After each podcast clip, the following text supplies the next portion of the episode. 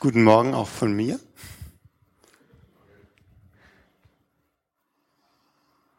Ein schönes Lied, weil es genau das auf den Punkt bringt eigentlich, was ich heute sagen werde. Und das wusste ich vorher nicht. Viele von euch kennen vielleicht die folgende Situation.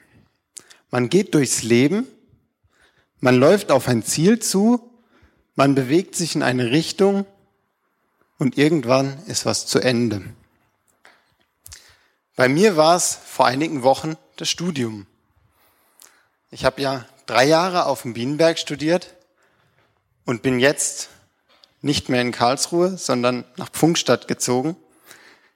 Aber es war was zu Ende am Studium. Und irgendwann im letzten Gespräch mit unseren Dozenten nach den Prüfungen fragt er uns, wie habt ihr das alles geschafft? Wie habt ihr es geschafft, euer Ziel, das Studium zu beenden, zu erreichen? Und wir saßen da, wir waren eine kleine Klasse, wir waren zu dritt. War echt eine schöne Runde. Und wir saßen da, haben uns angeschaut und haben gesagt, wir wissen es nicht. Wir wissen nicht, wie wir die letzten Wochen, die letzten drei Jahre geschafft haben. Und in dem Moment habe ich gedacht, schön, ich habe es geschafft, aber ich weiß nicht wie. Und genau darüber möchte ich heute mit euch nachdenken, wenn wir an solchen Situationen stehen und uns manchmal fragen, wie haben wir das eigentlich geschafft? Woher kam eigentlich die Kraft, das zu schaffen, was wir geschafft haben? Weil es ist eine Aussage des Erfolgs. Ich habe was geschafft. Es ist was vorbei. Wir haben es in die Ferien geschafft. Manche noch nicht ganz, die müssen noch ein bisschen arbeiten oder sind schon wieder aus dem Urlaub zurück. Aber wir haben einen Schritt in Richtung Urlaub geschafft. Und der eine oder andere fragt sich vielleicht, wie habe ich die letzten Wochen geschafft? Wie habe ich die Prüfungen eigentlich geschafft? Wie ist das alles zu erklären? Es ist ein Satz, der etwas Positives hat und auf diesen Satz kam ich eigentlich in der Predigt von Markus Häuser vor ein paar Wochen, als er uns von dem Käfig erzählte, und der Kraft, die in uns steckt mit dem Bild des Löwen. Vielleicht erinnern sich noch der eine oder andere daran. Und die Frage, die mir damals kam, war, wie soll ich das noch schaffen? Jetzt aus diesem Käfig raus, jetzt in dieser stressigen Abschlusszeit vor den Ferien. Oder gut, ich war ja schon aus dem Studium raus. Bei mir stand nur noch der Umzug an. Aber wie soll ich das eigentlich schaffen? Und ich habe mich ein bisschen auf die Suche gemacht nach Kraft, nach diesem, woher kommt sie eigentlich? Und das Lustige ist, ich habe die Lehrtext und Tageslosung nicht gelesen vorher. Und ich habe mich gefragt, was ist das für eine Kraft? Woher kommt diese Kraft? Was ist diese Kraft überhaupt? Wer gibt uns diese Kraft? Was bedeutet diese Kraft? Wie gehe ich mit dieser Kraft um? Was tue ich, wenn ich diese Kraft auf einmal nicht mehr spüre? Und habe ich diese Kraft in meinem Leben schon mal bemerkt? Wenn wir von dieser Kraft reden, kommen wir nicht darüber hinaus oder darum herum, uns Gedanken über den Heiligen Geist zu machen.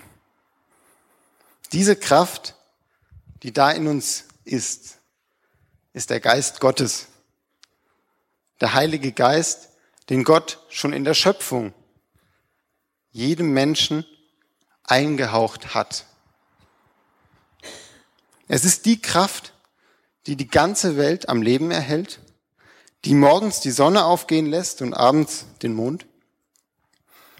Und die Kraft, die Gott uns schenkt. Aber ich möchte nicht bei der Schöpfung stehen bleiben, sondern ich möchte in die Geschichte Israels gehen, weil mich im Studium das Alte Testament ganz besonders angesprochen hat. Und in diesem Alten Testament sind Schätze drin, die sind unglaublich. Das Volk Israel, die meisten von uns wissen es, kam in die babylonische Gefangenschaft. Sie saßen irgendwann da und haben sich vielleicht rumgedreht, sie waren auf dem Weg, haben sich rumgedreht und haben sich gedacht, oh Backe, wie habe ich das geschafft? Mich so dermaßen daneben zu reiten. Das kann nämlich auch vorkommen. Wenn wir unterwegs sind, kann es vorkommen, dass wir uns rumdrehen und uns denken, oh Backe, wie habe ich das geschafft? Es gibt das Positive, wie habe ich das geschafft, und das Negative, wie habe ich das geschafft.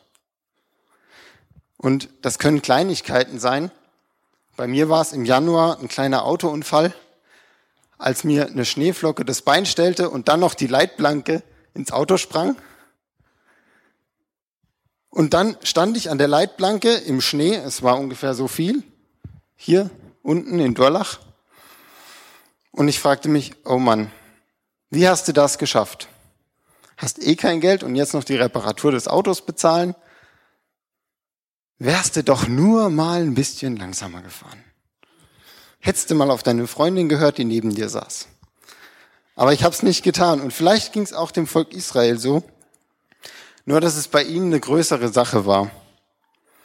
Und beim Propheten Hesekiel lesen wir, wie Gott dem Hesekiel sagt, warum dieses Volk jetzt in der Zerstreuung lebt. Warum es in die babylonische Gefangenschaft kam und wieso. Das Ganze kann man in Kapitel 36 nachlesen. Und mittendrin kommen zwei, beziehungsweise ab dann mehr Verse, aber ich möchte euch zwei davon vorlesen. Die Verse 26 und 27. Nachdem Gott dem Volk erklärt hat, warum sie jetzt in dieser Situation sind und ihnen dieses, oh Backe, wie habe ich das geschafft, erklärt hat. Mittendrin sagt Gott zu dem Volk, ich gebe euch ein neues Herz und einen neuen Geist. Ich nehme das versteinerte Herz aus eurer Brust und schenke euch ein Herz, das lebt. Ich erfülle euch mit meinem Geist und mache aus euch Menschen, die nach meinen Ordnungen leben, die auf meine Gebote achten und sie befolgen. Ich gebe euch ein neues Herz und einen neuen Geist. Ich bringe euer Herz wieder zum Leben.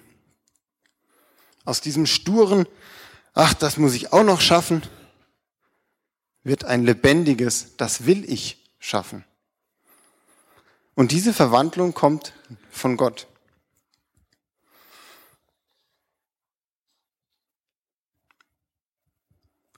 Das Interessanteste an diesem ganzen Ding ist, dass Gott sagt, ich, nicht ihr. Er sagt ich. Und das mehrmals.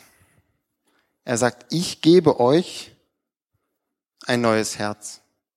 Ihr müsst nicht weiter in diese Richtung laufen und einfach an der richtigen Abbiegung richtig abbiegen.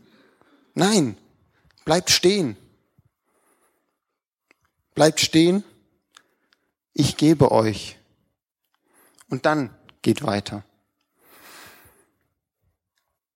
Was Gott hier macht, ist, er stellt sich im Prinzip, so wie ich jetzt mich vor Dorothee stelle, vor sein Volk und sagt ihnen, ich gebe es dir, das neue Herz, den neuen Geist. Und er bleibt in der Bewegung zum Volk. Er macht nicht, er setzt sich nicht neben Dorothee oder das Volk und sagt, guck, da vorne findest du's. Da findest du die Kraft. Sondern er sagt, ich gebe dir und manchmal kam ich mir in meinem Studium so vor, als wenn ich laufe und Gott hinter mir läuft. Und dann, wenn mir die Kraft ausging, Gott irgendwann auf die Schulter geklopft hat und gesagt, hey, bleib mal stehen. Dreh dich rum, guck mich an. Und ich glaube, das ist das, was Gott hier auch mit dem Volk tut, was er vielleicht mit uns tun will.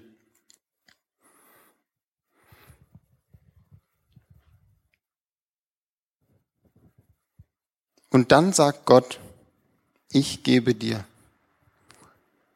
einen neuen Geist. Ich gebe dir neue Kraft. Du musst nicht aus deiner Kraft weitergehen.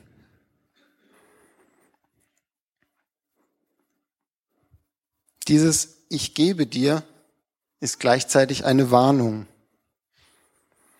Eine Warnung, die sagt, versuche es nicht aus dir heraus.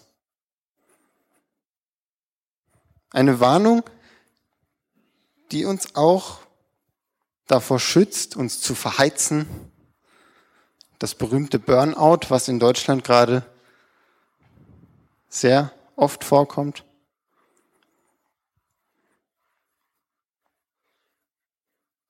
Indem Gott sagt, ich gebe dir ein neues Herz und neue Kraft, wird deutlich, dass wir uns von ihm finden lassen müssen. Mehr nicht. Es wird deutlich, dass es nicht reicht, uns wieder auf die Beine zu stellen und weiterzulaufen, wenn wir mal am Boden waren.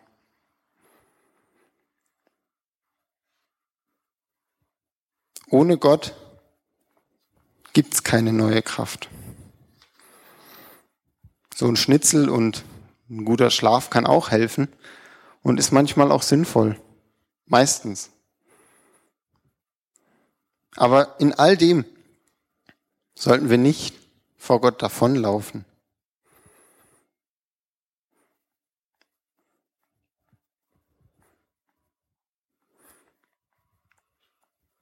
Was Gott noch macht, ist, Gott schaut, indem er zurückschaut, gleichzeitig nach vorne. Wenn Gott sein Volk anschaut und ihnen ihre Fehler quasi vor Augen malt, dann schaut er gleichzeitig zurück. Er sagt nicht, ach, das ist alles Pillepalle, das ist okay, sondern er sagt, hey, da habt ihr Fehler gemacht, da müsst ihr vielleicht was anderes machen. Aber er hält trotzdem seine Kraft nicht zurück. Und dieses gleichzeitig nach hinten und nach vorne schauen, das kann uns auch im Weitergehen Kraft geben. Wenn wir mal nach hinten schauen und fragen, wie habe ich das geschafft? Die Arbeit der letzten Wochen, die Prüfungen, meine Kinder großzuziehen, wenn ich welche habe. Dann kann uns das auch Mut machen, weiterzugehen. Und ich glaube, so etwas ähnliches macht Gott hier nämlich auch. Er sagt nicht, dass alles im Volk schlecht war, sondern er benennt das, was schlecht war. Aber er sagt auch, was gut war.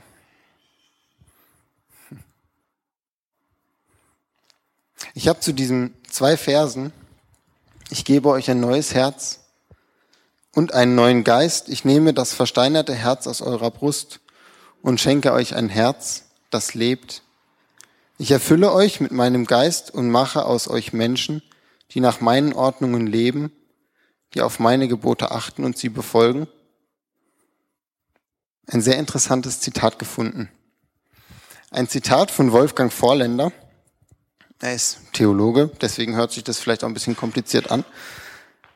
Aber er sagt, sind wir unterwegs auf der Suche nach einem messianischen Lebensstil, dann müssen wir uns vom Geist finden lassen. Also wollen wir aus diesem Käfig raus, müssen wir uns vom Geist finden lassen. Denn wenn es der Geist Gottes ist, der das Neue schafft, dann kann unser Leben nur in der Kraft des Geistes neu werden. In der Gabe des Geistes haben wir Anteil an den schöpferischen Kräften des Reiches Gottes. Wir sind als Christen nur das, was der Geist aus uns machen darf. Wir müssen es nur zulassen. Und manchmal habe ich ein bisschen Angst davor, wenn das, der Geist mich komplett verändert, weil man verändert sich ja auch. Aber dieses Zulassen ist wichtig, um das zu tun, was Markus uns gesagt hat. Also nicht Markus aus der Bibel, sondern der Markus, der hier gepredigt hat. Unser Geld zu geben, rauszugehen aus diesem Käfig, unsere Kraft in die Welt zu tragen. Und für die, die jetzt vielleicht denken, ich habe diese Kraft nicht, sagt uns die Bibel noch was Schönes. Und zwar steht in Matthäus 11, Vers 28 quasi nochmal das gleiche wie in Hesekiel, nur ein bisschen anders formuliert. Da sagt Jesus zu all denen, die da rumlaufen, kommt her zu mir, alle, die ihr mühselig und beladen seid. Ich will euch erquicken. Gott gibt uns die Kraft und lässt uns groß und stark werden, wenn wir es wollen. In dem Moment, wo wir stehen bleiben und zurückschauen, das Gute und das Schlechte betrachten, das Schlechte an Gott abgeben, uns neu auf Gott ausrichten und wieder loslaufen, ist jeder Schritt, den wir nach vorne gehen, ein Schritt in das Reich Gottes. Ein Schritt in Richtung Gott, der auf uns zukommt und uns sagt, ich gebe euch Kraft und ich gebe euch ein neues Herz. Amen.